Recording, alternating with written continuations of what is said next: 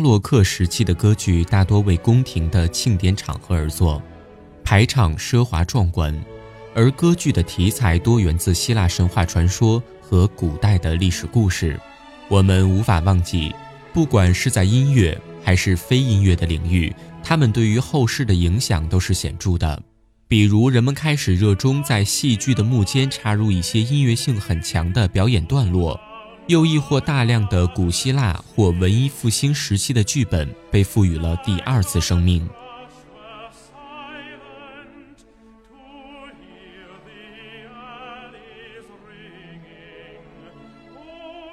在本期节目，知乐古典音乐还是继续向您讲讲巴洛克时期的歌剧。号称太阳王的法国国王路易十四在位时，歌剧更成为君主的展示品。一六七一年，皇家音乐学院成立，并成为大歌剧的主要鼓动者。歌剧在法国国王的凡尔赛宫可谓是极尽富丽之能事，芭蕾也在此时被引进歌剧中。因为路易十四是个酷爱跳舞的人，舞蹈因此成为法国歌剧的特色之一。起初用来表达阶级顺序，后来则成为群众喜闻乐见的表演。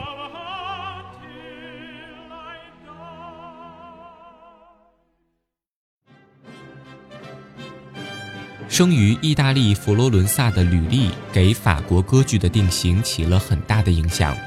他是莫里埃圈子的一员，后者的目标是要结合喜剧、音乐、舞蹈于一体。吕利和莫里埃合作的最重要的喜剧芭蕾是《平民贵族》，后来因为理查施特劳斯处理过同一题材而变得著名。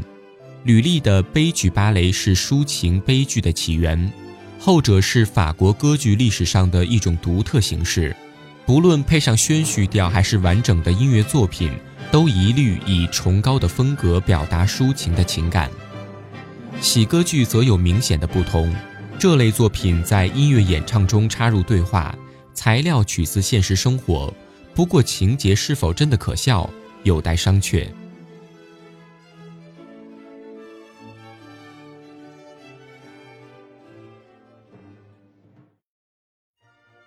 让我们把视线转向英国，内战与共和政体延缓了歌剧在英国的登场时间。克伦威尔与清教徒们谴责公开的娱乐。并禁止戏剧与歌剧的演出。查理二世一六六零年复辟后，莎士比亚的戏剧才重新登场，同时冗长的历史剧、法国喜剧也都获得了演出机会。英国作曲家普塞尔为四十七部类似的作品写过配乐，包括《先后》与《亚瑟王》等等，将歌剧、合唱与舞曲都纳入其中。他唯一的真正歌剧。迪多与伊尼斯，一六八九年在切尔西的一所女子学校演出，全剧叙述迦太基女王与特洛伊英雄之间不幸的爱情故事。简短旋律性的乐曲使用前卫的和声手法，使听众耳目一新。迪多女王走向火葬柴堆之前的告别，是深刻感人的乐曲，也是继蒙特威尔第《阿里亚纳的悲歌》之后的代表作。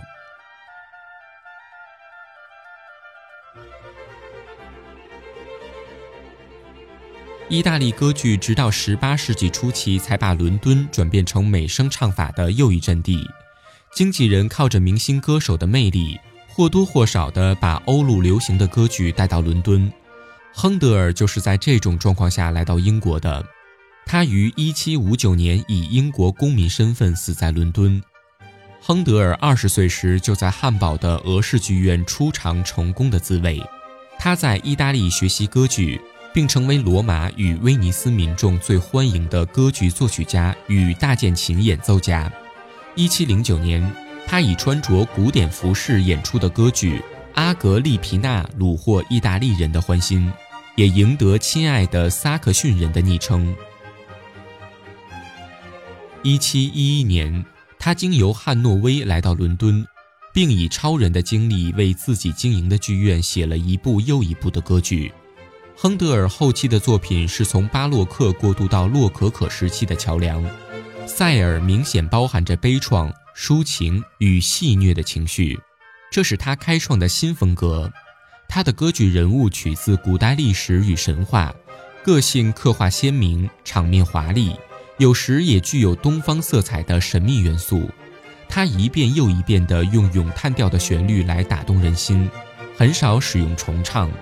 不过，管弦乐的音乐语言色彩缤纷，充满细微的变化。再加上他也是个出色的大键琴师，通走低音总会次次都不同。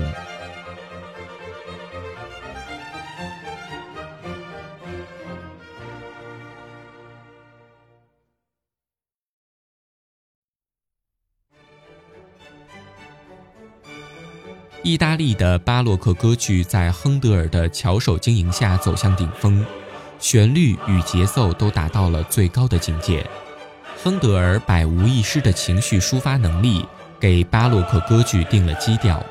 他的歌剧曾被忽略近两百年，从1742年由他的《弥赛亚》开始，一系列的圣经神话剧都被搬上了歌剧舞台，其中。动人的合唱与堪称典范的戏剧叙述，一直是同类作品的榜样。好了，巴洛克时期的歌剧我们到这里就播送完了。如果您喜欢我们的节目，请关注我们的新浪微博或者我们的微信公众账号“知乐古典音乐”，在那里您将能欣赏到我们更多的精彩内容。感谢您的聆听。让我们下期节目不见不散。